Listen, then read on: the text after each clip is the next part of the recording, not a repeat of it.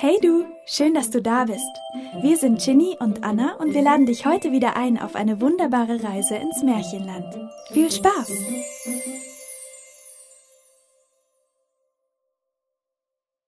Das Rolandslied Frankreich, Spanien Um das Jahr 800 nach Christus herrschte Kaiser Karl der Große über das Abendland. Er war ein tapferer Kämpfer und zog mit seinem Heer bis nach Spanien, um den christlichen Glauben gegen die heidnischen Mauren zu verteidigen. Nahe der Stadt Saragossa kam es zur Schlacht, und beide Heere, das christliche und das maurische, prallten aufeinander. Die Ritter des Kaisers kämpften wie die Löwen, allen voran sein Neffe und Paladin Roland. Roland war ein starker Held, groß und anmutig. Er fürchtete weder Gefahr noch Tod, denn er besaß das beste aller Schwerter, Durandat, was so viel heißt wie unzerbrechlicher Stahl.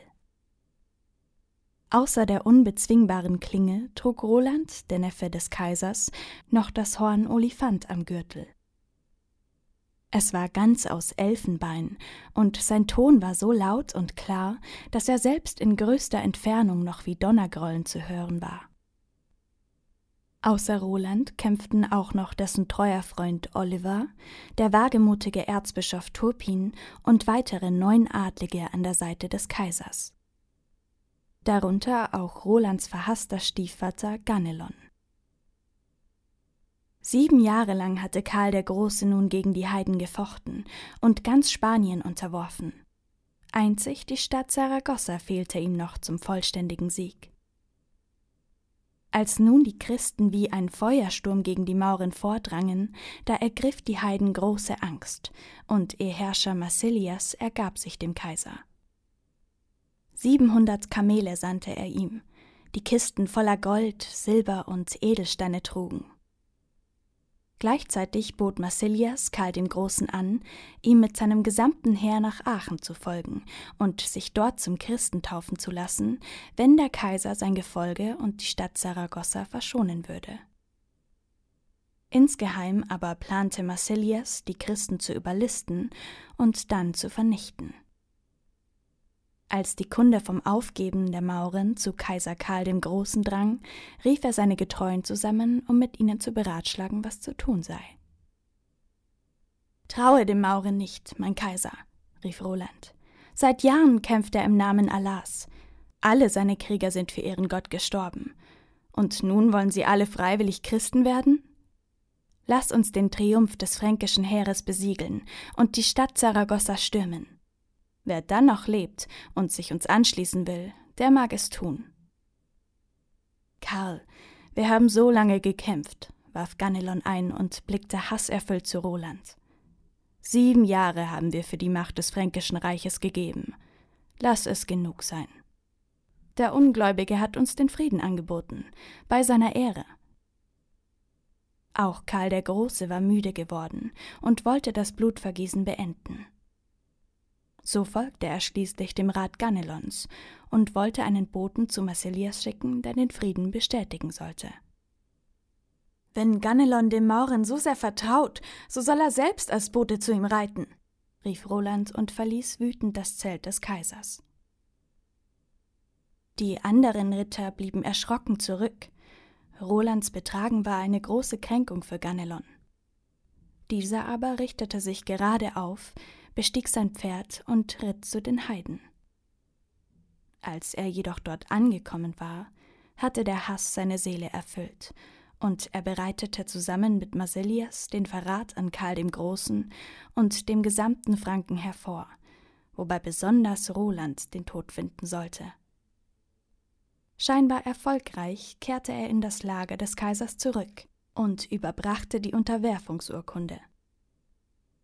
Schon in den folgenden Tagen sollte das fränkische Heer nach Aachen zurückziehen, wobei ihm die Mauren folgen würden. Nur eine kleine Nachhut von 20.000 Mann unter der Führung von Roland und seinen Getreuen sollte sicherstellen, dass die Mauren sich an ihr Wort hielten. So geschah es. Saragossa wurde geschont und die Franken zogen ab. Die Armee Marsilias rückte ihnen nach, und Roland mit seinen Truppen bildete den Schluss des Zuges. So durchzogen sie Ebenen, überquerten Berge und gelangten schließlich in ein enges Tal. Die Franken hatten es bereits hinter sich gelassen, als die Nacht hereinbrach und die Mauren ihr Lager aufschlugen. Auch Roland, Oliver und Turpin gestatteten ihren Männern eine Ruhepause. Sobald jedoch der Morgen dämmerte, griffen die Mauren Rolands Nachhut an. Ein schrecklicher Kampf entbrannte, und die Franken standen einer gewaltigen Übermacht gegenüber. Dennoch lehnte es Roland ab, in sein Horn Olifant zu stoßen und den Kaiser damit zu Hilfe zu rufen. Solange wir leben, werden wir kämpfen, schrie er und zog sein Schwert Durandat. Bis es Abend wurde, hatten sie den ersten Ansturm der Feinde niedergezwungen, und die Mauren zogen sich zurück. Im Morgengrauen aber kehrten neue, frische Krieger zum Schlachtfeld zurück, und die Nachhut der Franken geriet in große Not. Jetzt erst stieß Roland in sein Horn, und der donnernde Klang ließ die Mauren einen Augenblick innehalten, dann aber drangen sie erneut auf die Christen ein. Auch der Kaiser hatte den Hilferuf gehört und befahl seinem Heer zu wenden und Roland zur Hilfe zu kommen. Inzwischen jedoch war von den übermüdeten und verwundeten Franken kaum noch ein Ritter am Leben. Der Boden war übersät mit Toten, und die edelsten Helden lagen im Staub. Oliver war durch die Hand eines Mauren gefallen, und auch Erzbischof Turpin war tot. Einzig Roland stand als letzter der Franken auf den Beinen, doch auch er war tödlich verwundet. Um sein herrliches Schwert nicht in die Hände der Feinde gelangen zu lassen, versuchte er die Klinge mit allen verbliebenen Kräften an einem Fels unbrauchbar zu schlagen. Doch der Stahl war so hart, dass Roland den Fels zerhieb, das Schwert aber unversehrt blieb. So legte sich der Held zum Sterben auf Durandat, um es mit seinem Körper zu verbergen, richtete den Blick nach Saragossa und verschied. Als der Kaiser endlich eintraf, waren alle seine Männer tot. Voller Grimm setzte er den fliehenden Mauren nach, zerschmetterte sie und nahm die Stadt Saragossa ein. Gleich einem Leichenzug kehrte das siegreiche fränkische Heer nach Aachen zurück. Karl hatte Ganelon inzwischen als Verräter erkannt und forderte seine Verurteilung.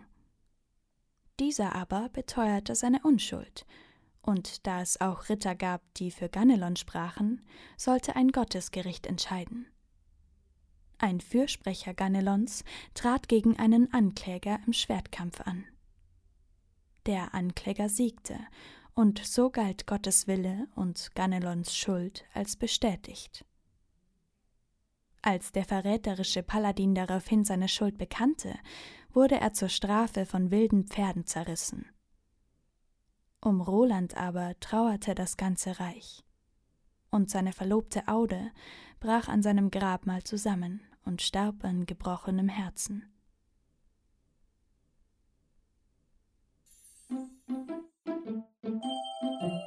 Schön, dass du da warst. Sprecherin Anna Hell. Vielen Dank für die Unterstützung der Leselounge. Bis nächstes Mal. Wir freuen uns auf dich.